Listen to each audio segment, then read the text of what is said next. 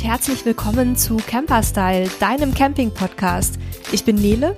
Und ich bin Sebastian und heute geht es um das Thema Wintercamping.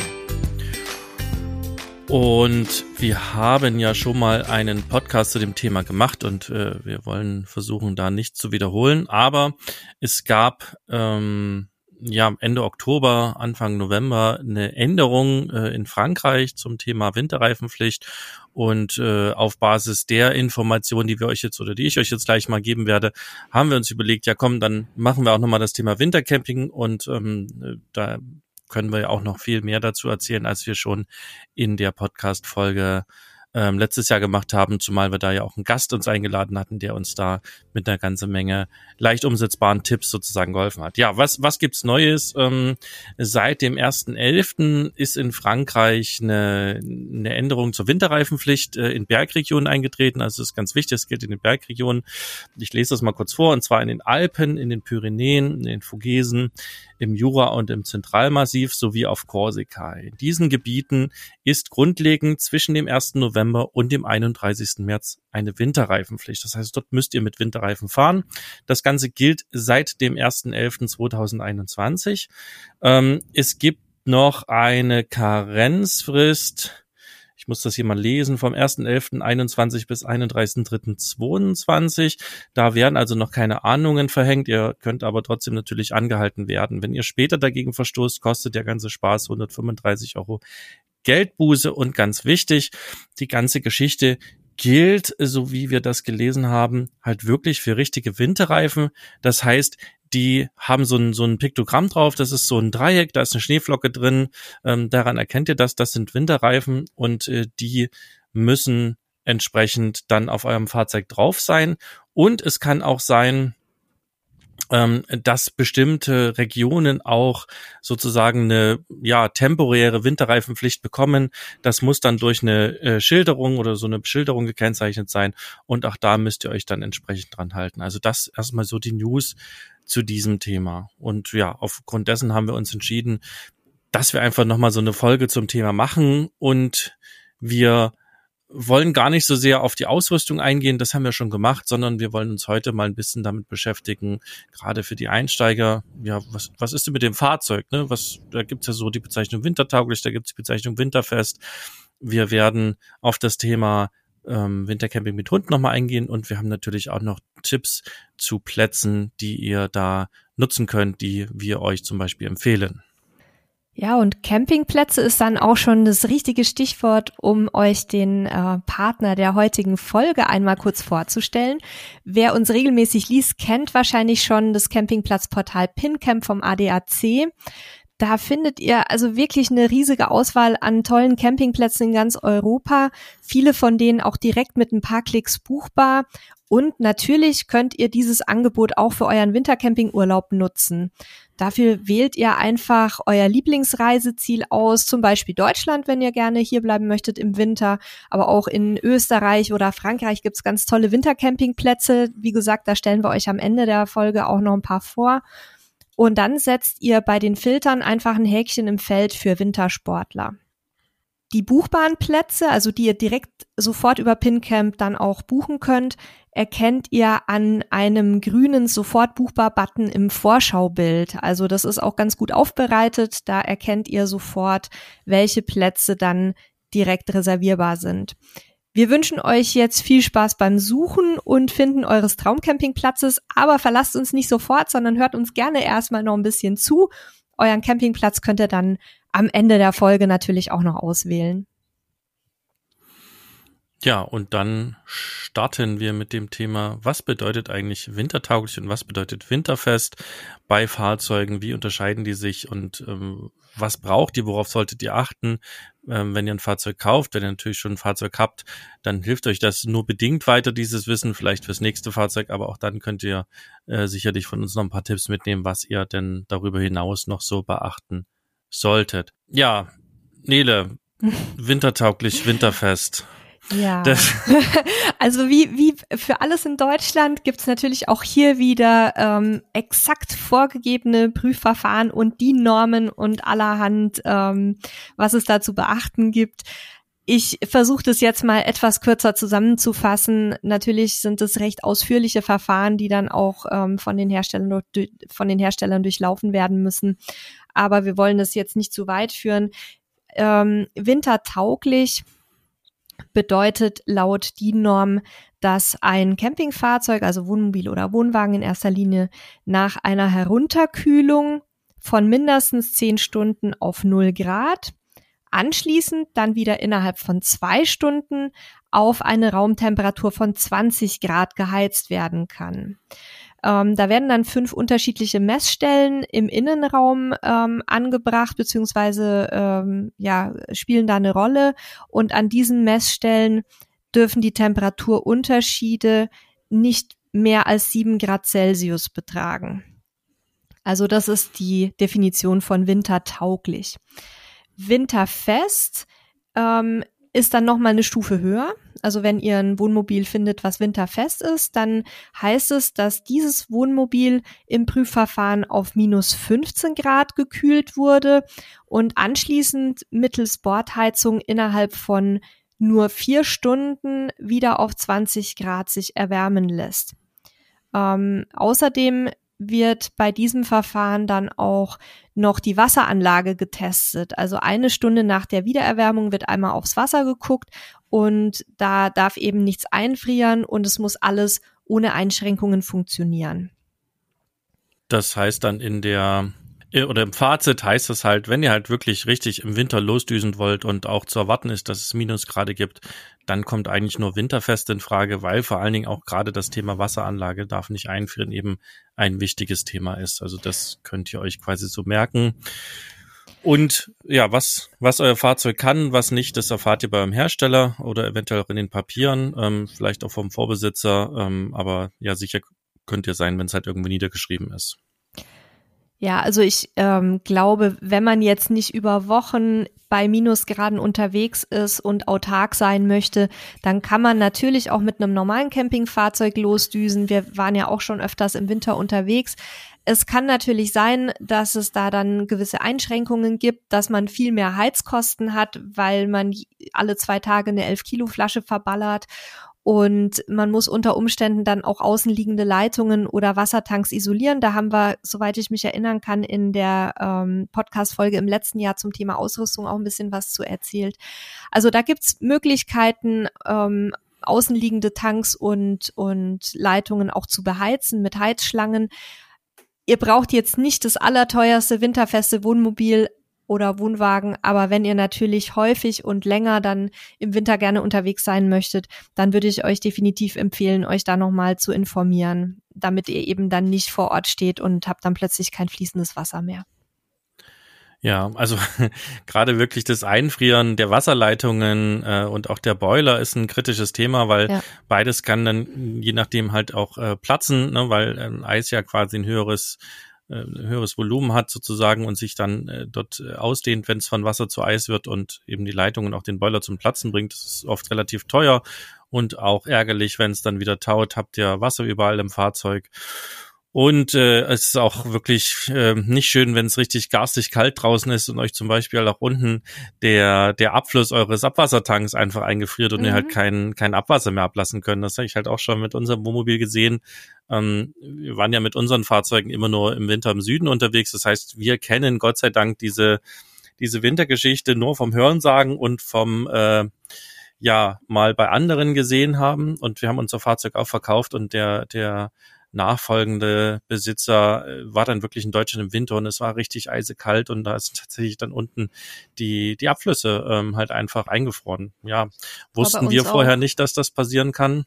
Ja. Ähm, da muss man halt dann gucken, wie man dann das Wasser da rauskriegt. Ne? Also das sind so die, die kleinen Sachen, aber das macht es natürlich auch wieder ein bisschen spannend, auch wenn es in dem Moment sicherlich nicht das Coolste ist, wenn das passiert. Ähm, aber auch wieder dieses Lösen und Improvisieren, das macht ja für den einen oder anderen auch wieder so ein bisschen das Thema Camping aus. Aber damit euch das nicht unbedingt passiert, gibt's eben diese äh, Geschichten und wir wollen euch jetzt auch noch ein paar Sachen mitgeben, auf die ihr vielleicht achten solltet und die euch da sicherlich auch helfen können. Ja, du hattest es ja eingangs schon angesprochen ähm, bezüglich Frankreich. Ich würde sagen, wir erzählen gleich mal ein bisschen was zum Thema Winterreifen. Ähm, da haben wir ja auch in Deutschland inzwischen Regelungen für und natürlich auch in den Nachbarländern. Magst du noch mal eine kurze Übersicht geben? Ja, es gibt in vielen Ländern tatsächlich keine richtige Winterreifenpflicht, ähm, so wie es die auch in Deutschland nicht gibt. Es gibt aber wohl die Pflicht, wenn winterliche Straßenverhältnisse sind, eben Winterreifen ähm, aufzuziehen oder fahren zu müssen. Und ähm, ja, in Deutschland ist es tatsächlich so, dass ich, wenn winterliche Straßenverhältnisse äh, sind, äh, Winterreifen benötige. Aktuell reicht da ein Reifen, der diesen ähm, M&S-Aufdruck hat, also diese klassischen Matsch- und Schneere, diese Reifen. Ähm, ab 2024 äh, allerdings, da gibt's eine Deadline, müssen es dann tatsächlich die richtigen Winterreifen sein, also wieder mit diesem äh, Schneeflockensymbol drauf. Bis dahin könnt ihr aber auch noch M&S-Reifen haben. Ähm, gucken wir mal zu den Nachbarn nach ah, aber die M&S, die M&S-Reifen ähm, sollten wir vielleicht noch dazu ergänzen. Nur dann, wenn das Herstellungsdatum nicht nach dem 31. Dezember 2017 liegt. Okay, das ist nochmal ein wichtiger Punkt. Da weist stimmt. der ADAC extra nochmal drauf hin. Wir verlinken auch entsprechend diese Artikel alle nochmal in den Shownotes, dass ihr das auch nochmal nachlesen könnt, das auch nochmal schwarz auf weiß habt. Ähm, ja, dann gucken wir kurz zu den Nachbarn nach Österreich. Ähm, dort ist es so, dass ihr bei äh, winterlichen Straßenverhältnissen vom 1.11. bis 15.04. eine Winterreifenpflicht habt. Ähm, das kann auch bis zu 5000 Euro Bußgeld kosten, wenn man das Ganze nicht macht. Ähm, in der Schweiz gibt's keine Winterreifenpflicht, aber dort gibt's auf jeden Fall eine Mithaftung im Fall eines Unfalls und man eben un, äh, ja, ungeeignete Bereifung drauf hatte. In Italien ist es auch nicht wirklich einheitlich. Es gibt in einigen Gebieten eine Beschilderung, dass Winterreifen drauf sein müssen. In Südtirol ist es so, dass man vom 15.11. bis zum 15.04. Winterreifen drauf haben muss.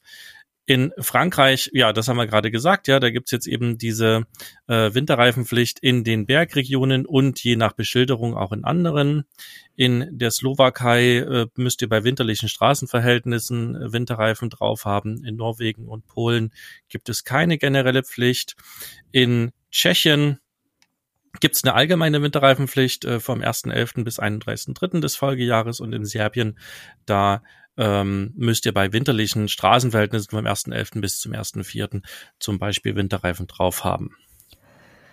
Ja, du hattest ja schon gesagt, in Deutschland und auch in anderen Ländern gibt es keine generelle Winterreifenpflicht.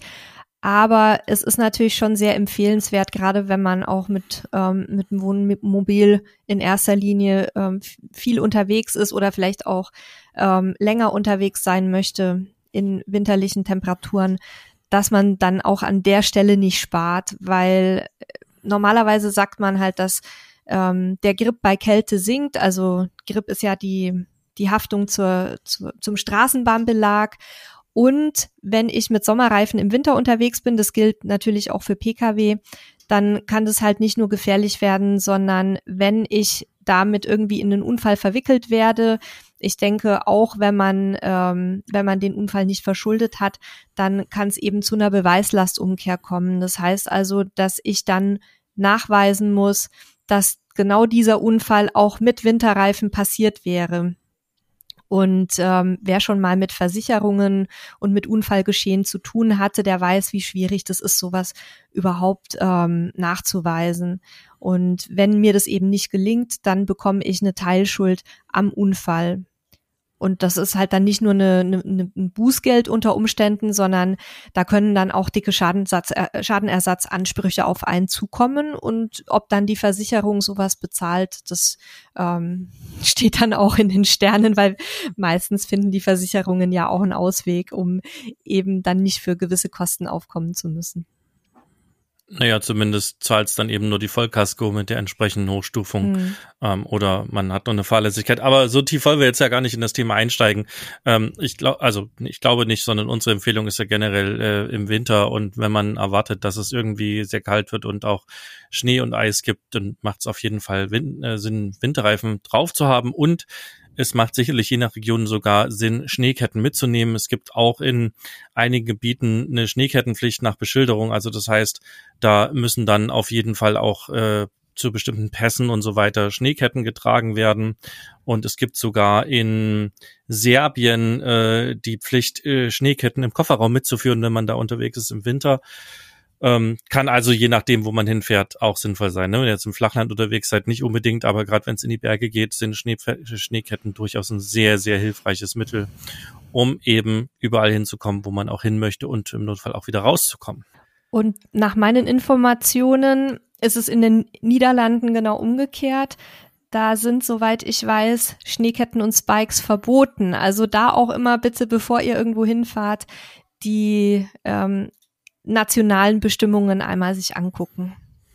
Genau, ja, das äh, sind die Reifen, die sind sicherlich das wichtigste Thema. Das zweitwichtigste, was wir alle kennen, ist, Nele hat es vorhin schon kurz angesprochen, das Thema Heizen, also demzufolge mhm. bei den meisten wahrscheinlich Gas. Und ähm, je nachdem, wie gut euer Fahrzeug jetzt äh, gedämmt ist, äh, braucht ihr da mal mehr oder auch mal weniger von. Ähm, da gibt auch noch das Thema doppelter Boden. Ja, viele winterfeste und auch wintertaugliche Fahrzeuge haben einen sogenannten doppelten Boden. Das heißt, ihr habt quasi äh, ja, unten äh, sozusagen den Boden vom Fahrzeug, ja, der, der nach unten geht. Dann ist eben Luft, also irgendwelcher Stauraum und dann kommt eigentlich erst der wirkliche Fußboden in eurem Fahrzeug, wo ihr drauf lauft und drauf steht. Und durch diese Luftschicht dazwischen gibt es eben nochmal eine entsprechende Dämmung. Das hilft auf jeden Fall, ähm, das Fahrzeug äh, ja wärmer zu halten, nicht so viel fürs Heizen zu benötigen. Und je nachdem, wie euer Fahrzeug auch gebaut ist, gedämmt ist, die Wände, das Dach, dann kann es entsprechend auch nochmal eben eine ganze Menge weniger Brennstoff brauchen. Was aber zwei Dinge sind, die ähm, wichtig sind. Zum einen, dass ihr genügend Gas dabei habt. Also es macht im Winter definitiv Sinn, eine zwei, also mindestens zwei Gasflaschen dabei zu haben, um eben tauschen zu können. Es ist auch sehr, sehr sinnvoll zu wissen, wo man neue herbekommt, weil tatsächlich, wenn es richtig kalt ist, kann es wirklich sein, dass man in, in ein, zwei Tagen so eine 11 Kilo Gasflasche wirklich äh, durchgeheizt hat und dann eben neue braucht. Ähm, und dann ist es gut zu wissen, wo ich hinfahren muss, um neue zu bekommen oder die, die umtauschen zu können.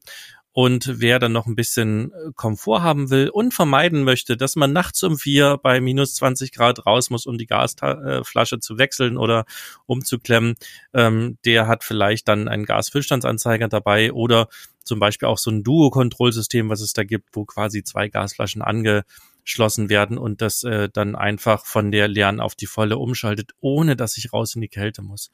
Ja, das auf jeden Fall sinnvolle Komfortsachen, ähm, die man haben kann kann ich jetzt aus eigener Erfahrung sagen, das ist wirklich sehr luxuriös. Also ähm, wir haben ja jetzt seit letztem Jahr auch so ein Duo-Control drin ohne jetzt Werbung machen zu wollen, wir kriegen äh, kein Geld dafür, dass wir es nennen, aber es ist wirklich toll, ähm, weil nicht nur im Winter, ne, aber vor allem im Winter hat man ja das Problem, dass auch ständig das Gas gewechselt, also die Gasflasche gewechselt werden muss. Bei uns sind es so normalerweise je nach Außentemperaturen alle zwei bis drei Tage so eine elf Kilo Flasche. Und so spart man sich halt dann tatsächlich auch nicht nur ähm, die nächtliche, das nächtliche Aufstehen, sondern auch dieses Gebuckel dann mit dem Gaskasten. Also das ist auf jeden Fall eine klare Empfehlung auch von mir. Genau, und was auch sinnvoll sein kann, das kommt da ein bisschen darauf an, wie der Strompreis ist, da wo ihr seid, äh, ist eben so ein kleiner Heizlüfter. Ähm, auch da sind wir zum Beispiel große Fans vom Ecomat. Das ist so ein kleiner viereckiger Heizlüfter ähm, mit 230 Volt und den kann man eben in verschiedenen Leistungsstufen fahren. Also der hat 450, 750 oder 1500 Watt. Das heißt, man kann ihn auch bei einer kleinen Absicherung ganz locker laufen lassen. Der hat so einen Umkippschutz, also das heißt, wenn er umkippt, dann geht er automatisch aus und äh, dieser kleine, diese kleine Kiste, die ist wirklich winzig, die bringt aber so unheimlich viel Wärme. Und ähm, das kann sicherlich eine sinnvolle Zusatzheizung sein, aber da müsst ihr natürlich gucken, wie der Strom abgerechnet wird.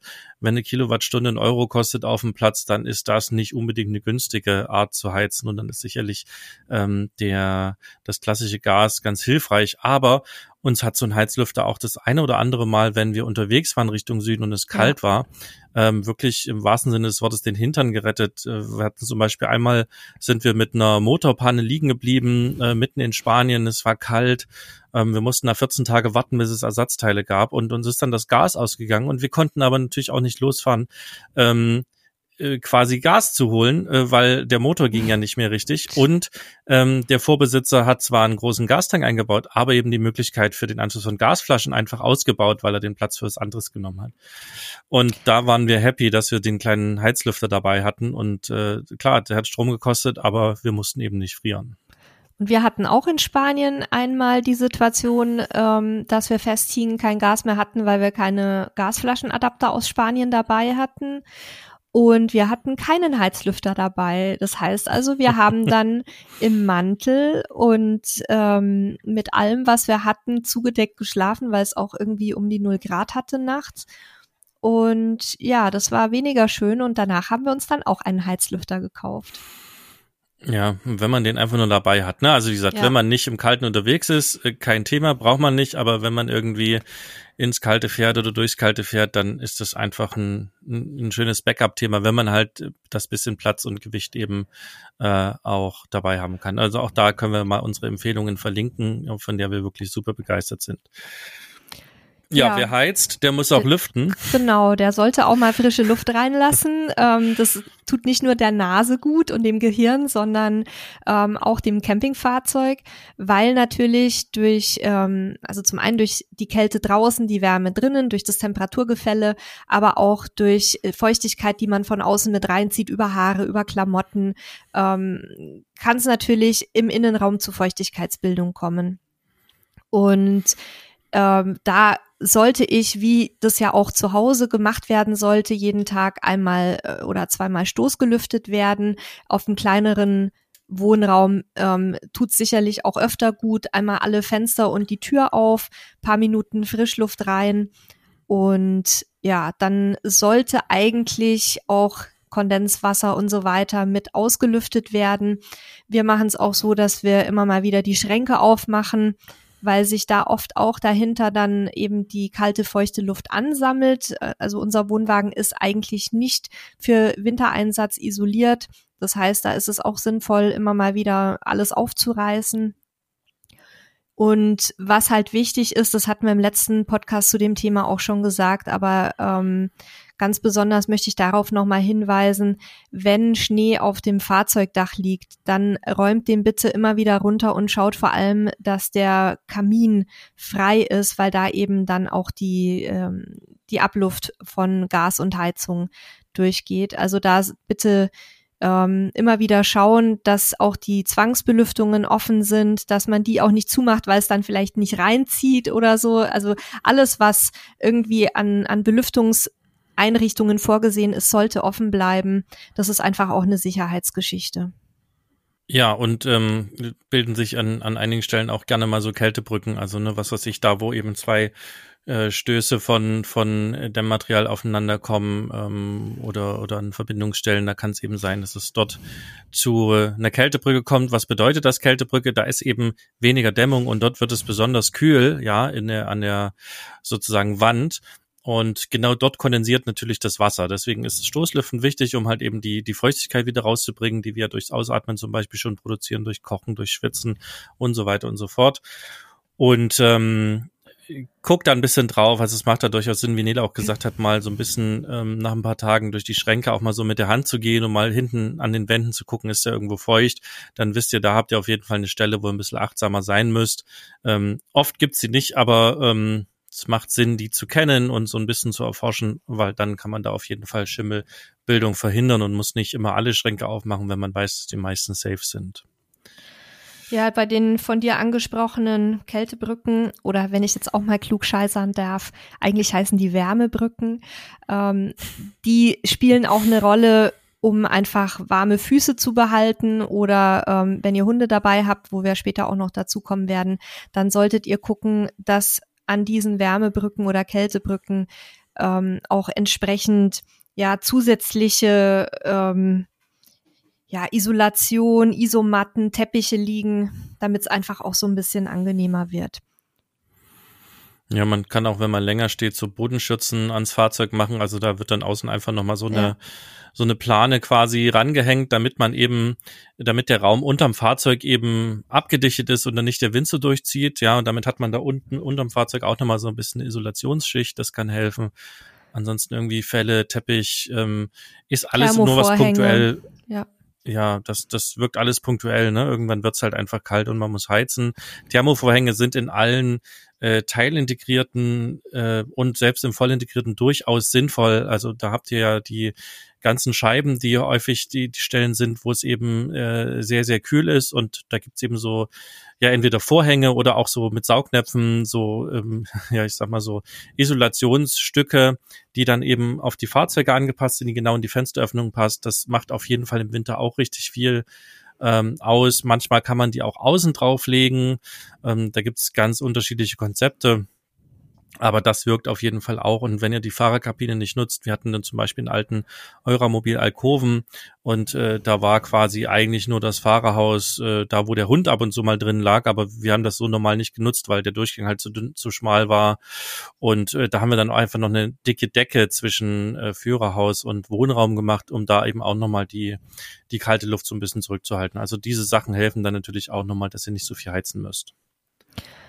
Ja, und ähm, die Bodenschürze, die du gerade angesprochen hast, die wäre für mich sowieso spätestens dann Pflicht, wenn man auch ein Vorzelt nutzen möchte, um vielleicht auch im Winter sich ein bisschen draußen aufzuhalten oder zumindest irgendwie so eine ähm, ja, Kälteschleuse oder Windschleuse sich aufbauen möchte. Ähm, weil spätestens dann, wenn ich ein bisschen ähm, Zeit dort verbringen möchte, ist es echt unangenehm, wenn der Wind dann unterm Fahrzeug durchpfeift. Und Vorzelt äh, hatten wir ja dann auch im, im letzten Podcast besprochen, im letzten Podcast zum Thema Wintercamping, dass das halt auch ein super zusätzlicher Stauraum ist. Es ist wie so ein kleiner ähm, Schmutzraum sozusagen, wo ich dann meine Schuhe lassen kann, im Zweifel auch mal irgendwie äh, dreckige oder ganz nasse Klamotten.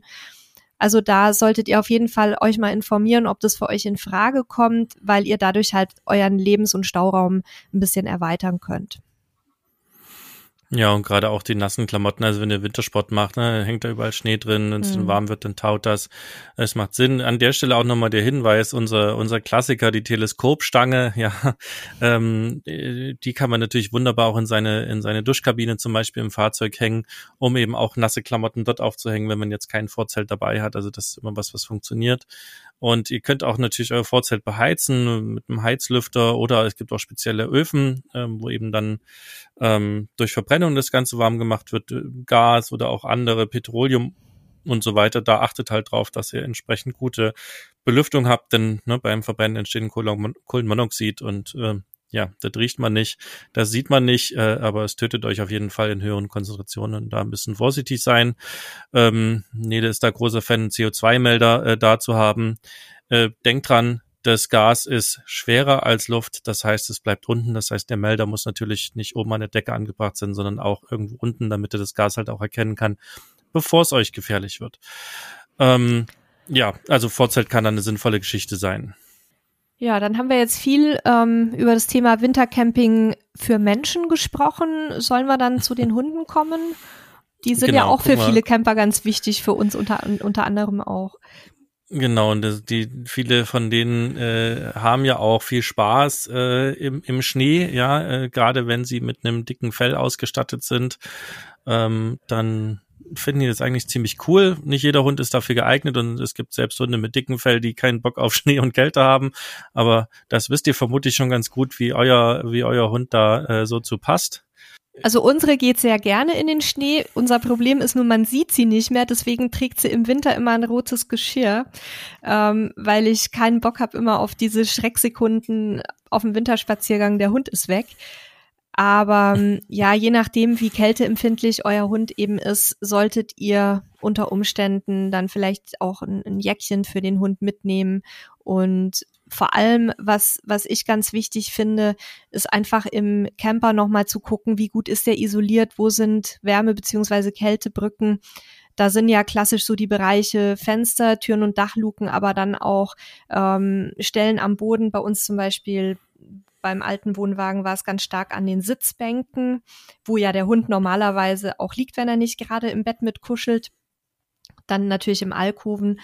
Und da sollte man auf jeden Fall, gerade wenn man mit Hund unterwegs ist, was tun und das Ganze nochmal so ein bisschen ähm, zusätzlich isolieren oder für den Hund halt Isomatte, Heizdecke oder was der Hund halt annimmt, auch nochmal extra mitnehmen.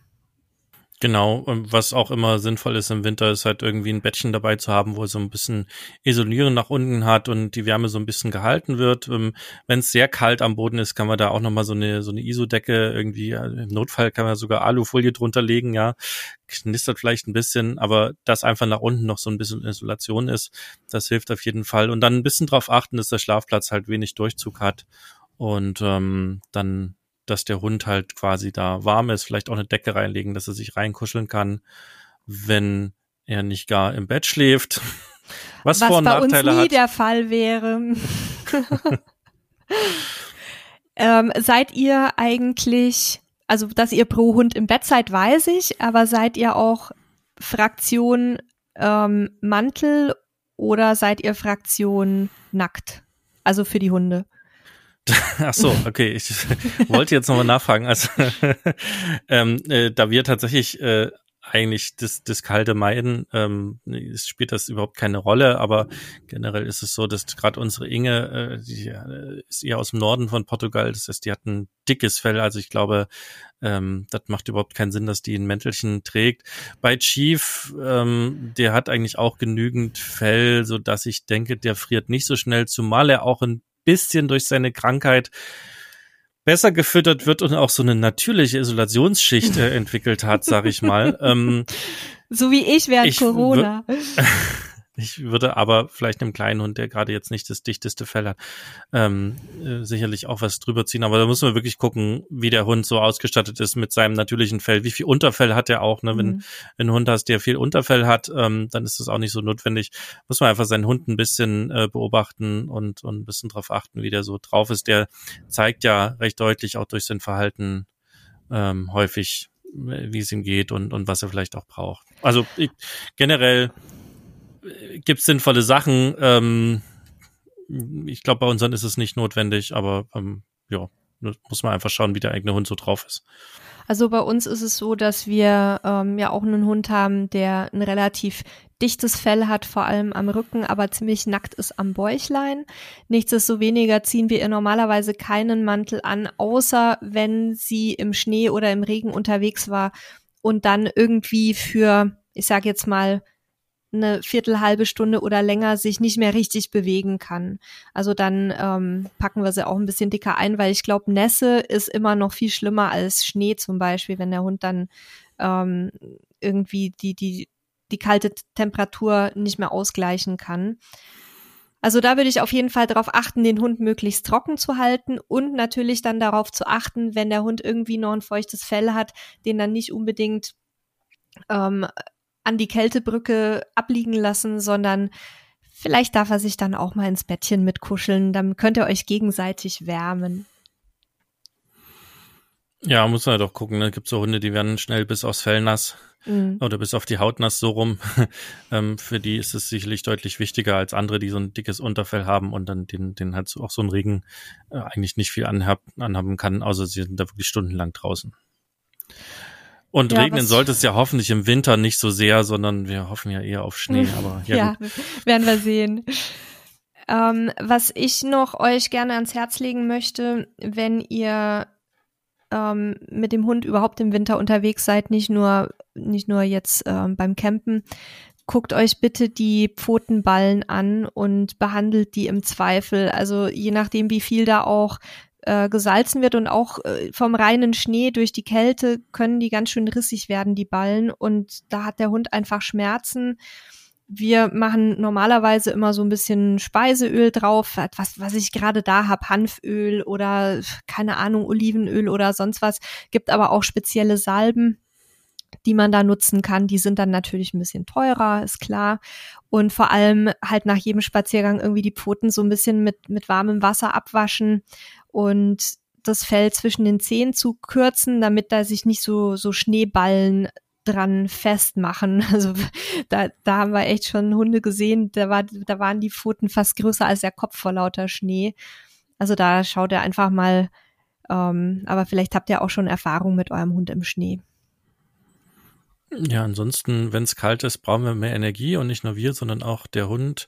Ähm, und gerade wenn ihr viel unterwegs seid, dann achtet auch drauf, dass er vielleicht ein bisschen mehr braucht. Also je nachdem, was er auch in Reserven hat. Ne? Wenn, er, wenn er super dünn ist und schlank, dann ist das sicherlich wichtiger, als äh, wenn er auch ein bisschen Reserven hat. Aber da einfach mit ein bisschen rechnen und auch gucken, dass er genügend trinkt, dann, wenn er wieder drin ist.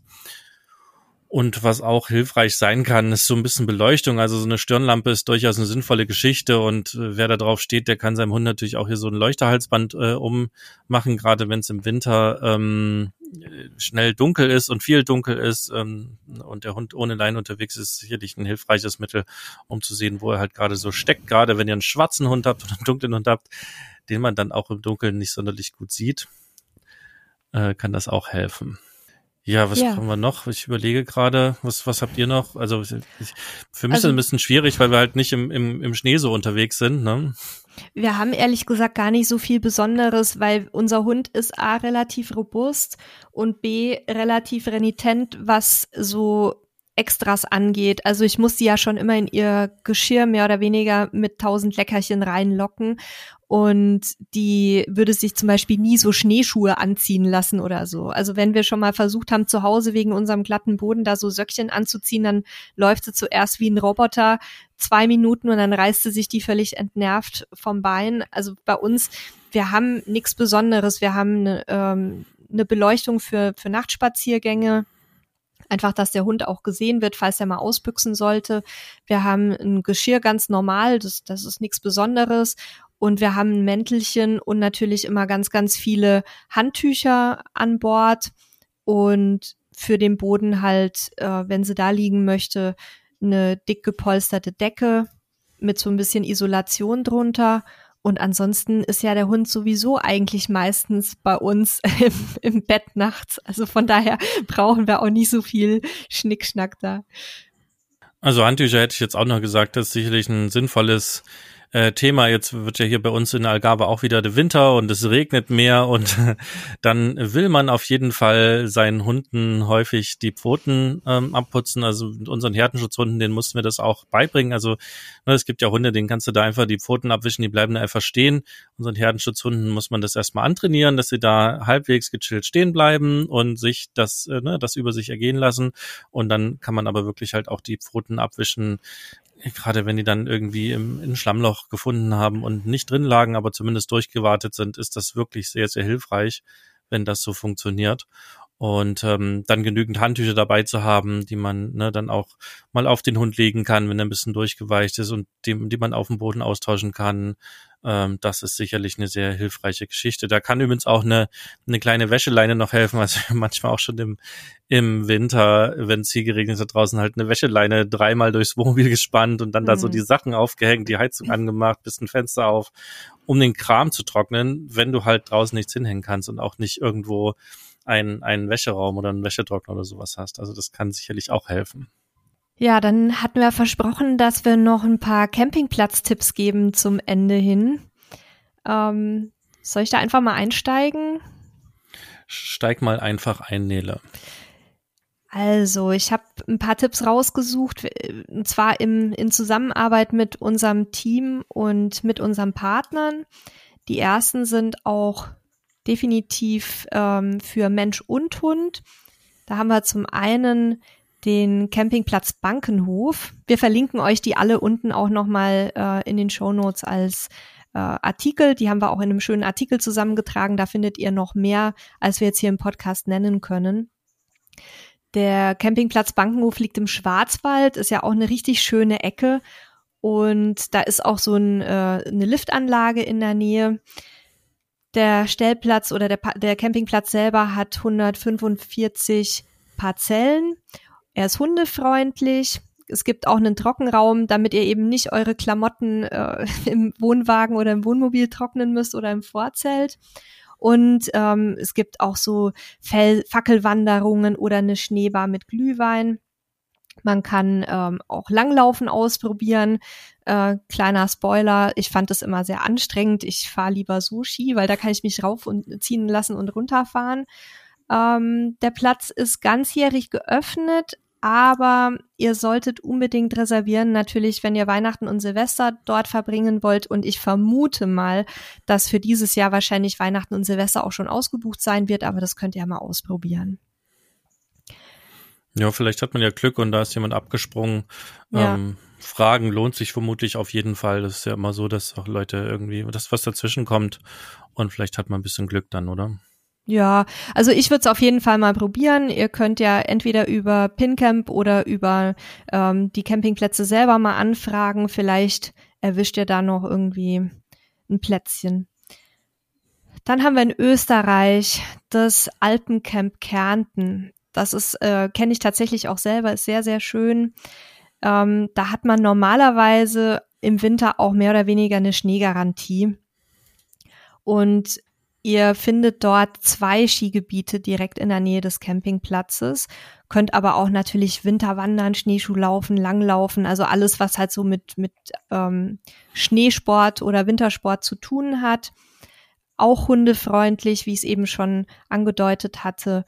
Und da gibt's sogar noch einen Wellnessbereich, wo ihr dann entspannen könnt nach euren Tagesaktivitäten. So, dann haben wir in Frankreich, was man jetzt nicht unbedingt so als Wintercamping äh, als erstes im Kopf hat, gibt's auch sehr schöne Plätze. Unter anderem ähm, kann ich da das ähm, Utopia oder Utopia Camping Bourg Saint-Maurice empfehlen da, also die Utopia Campingplätze, die haben wir euch ja schon mal in einem anderen Zusammenhang als Artikel vorgestellt. Das sind ganz traumhafte, sehr naturnahe Campingplätze, auf denen ihr euch wirklich teilweise fast so ein bisschen fühlt wie beim Wildcampen. Und ich kann mir vorstellen, dass da im Winter auch nicht so wahnsinnig viel los ist. Im äh, Bourg Saint-Maurice gibt's auch einen, ähm, so einen Trockenraum, der nennt sich äh, Ski Room dort. Man kann auch sich Ausrüstung vor Ort leihen sogar Schneeschuhe und was ich total cool finde, wenn ihr am Abend gemütlich mit äh, eurer Familie zusammensitzen wollt oder mit Freunden, könnt ihr euch sogar Fondue oder Raclette leihen. Und ähm, auch da ist der Hund herzlich willkommen. Ja.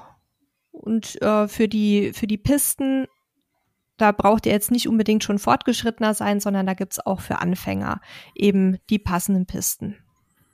Dann haben wir in der Schweiz, ähm, da weiß ich gar nicht genau, wie man den richtig ausspricht, Camping Mortaratsch ähm, war eine Empfehlung von einer unserer Autorinnen. Und zwar ist es der höchstgelegene Campingplatz in ganz Europa, nämlich auf 1860 Metern Höhe. Also da glaube ich, dass es richtig, richtig cool ist. Das ist ein etwas größerer Campingplatz mit ungefähr 350 Plätzen, aber naturbelassen, so zwischen Seen und Bächen. Oder man kann sich halt auch eine kleine äh, Unterkunft in Form von Holzhäuschen mieten. Ähm, direkt vom Campingplatz aus kann man wandern oder langlaufen, beziehungsweise eine Ski- oder Schneeschuh Schneeschuhtour, schwieriges Wort, unternehmen. Und ähm, ja, ansonsten habt ihr halt auf dem Campingplatz selber einen beheizbaren Aufenthaltsraum. Es gibt auch einen Trockenraum. Ihr habt ein Restaurant, einen Laden und sogar eine Sauna, um euch dann wieder aufzuwärmen. Campingplatz ist ganzjährig geöffnet und auch hier sind Hunde erlaubt. So, das wären mal so ein paar Platzempfehlungen von unserer Seite.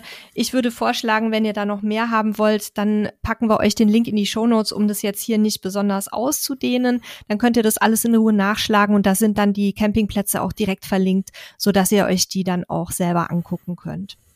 Und denkt dran, wenn euch dann doch mal langweilig ist, weil der Schneesturm draußen tobt, dann solltet ihr auf jeden Fall unser großes Campinghandbuch mit dabei haben. Das könnt ihr im einschlägigen Buchhandel äh, als auch bei den großen Online-Büchereien kaufen. Es sind 400 Seiten tolle Ratgeber ähm, von uns geschrieben. Also wenn ihr unseren Podcast mögt und das äh, ja noch mehr Wissen quasi gedruckt dabei haben wollt zum Schmökern und zum Nachschauen, dann äh, ja, schenkt es euch selber, lasst es euch schenken, Weihnachten rückt näher. Das noch als kurze Werbung von unserer Seite.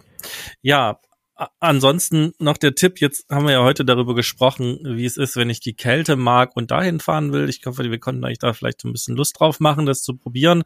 Und falls wir euch hier abgeschreckt haben, so wie es mir persönlich auch gehen würde, weil ich doch lieber die Wärme mag, Wir werden vermutlich im Dezember auch nochmal eine Folge machen zum Überwintern im Süden. Das ist ja was, was wir auch über Jahre praktizieren ähm, und werden euch da auch nochmal eine ganze Menge Tipps und so ein bisschen äh, erzählen, was wir so erlebt haben, gemacht haben. Äh, dazu werden wir also quasi auch nochmal eine Folge machen. So rum ist es richtig formuliert.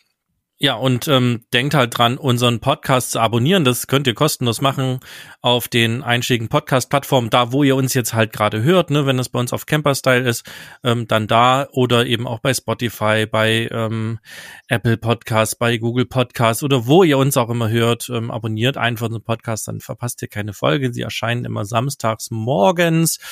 Und ähm, ja, Nele, fällt dir noch was ein zu unserem Thema? Nein, zum Thema selber nicht, ähm, außer natürlich, dass ihr uns auch gerne auf den Plattformen, wo es eben möglich ist, mit einer guten Bewertung erfreuen dürft, wenn euch gefällt, was wir hier machen. Und ansonsten hoffen wir, dass wir euch trotzdem, auch wenn, auch wenn wir jetzt den Winter wieder im sonnigen Süden verbringen, euch ein bisschen Lust machen konnten, auch mal dieses gemütliche Wintercamping-Gefühl auszutesten. Und ja, wünschen euch ein schönes Restwochenende bis nächste Woche. Tschüss. Ja, auch von mir. Danke, dass ihr wieder dabei wart. Ähm, mir hat das wie immer viel Spaß gemacht und wir hören uns nächste Woche wieder. Macht's gut, bis dahin. Ciao, ciao.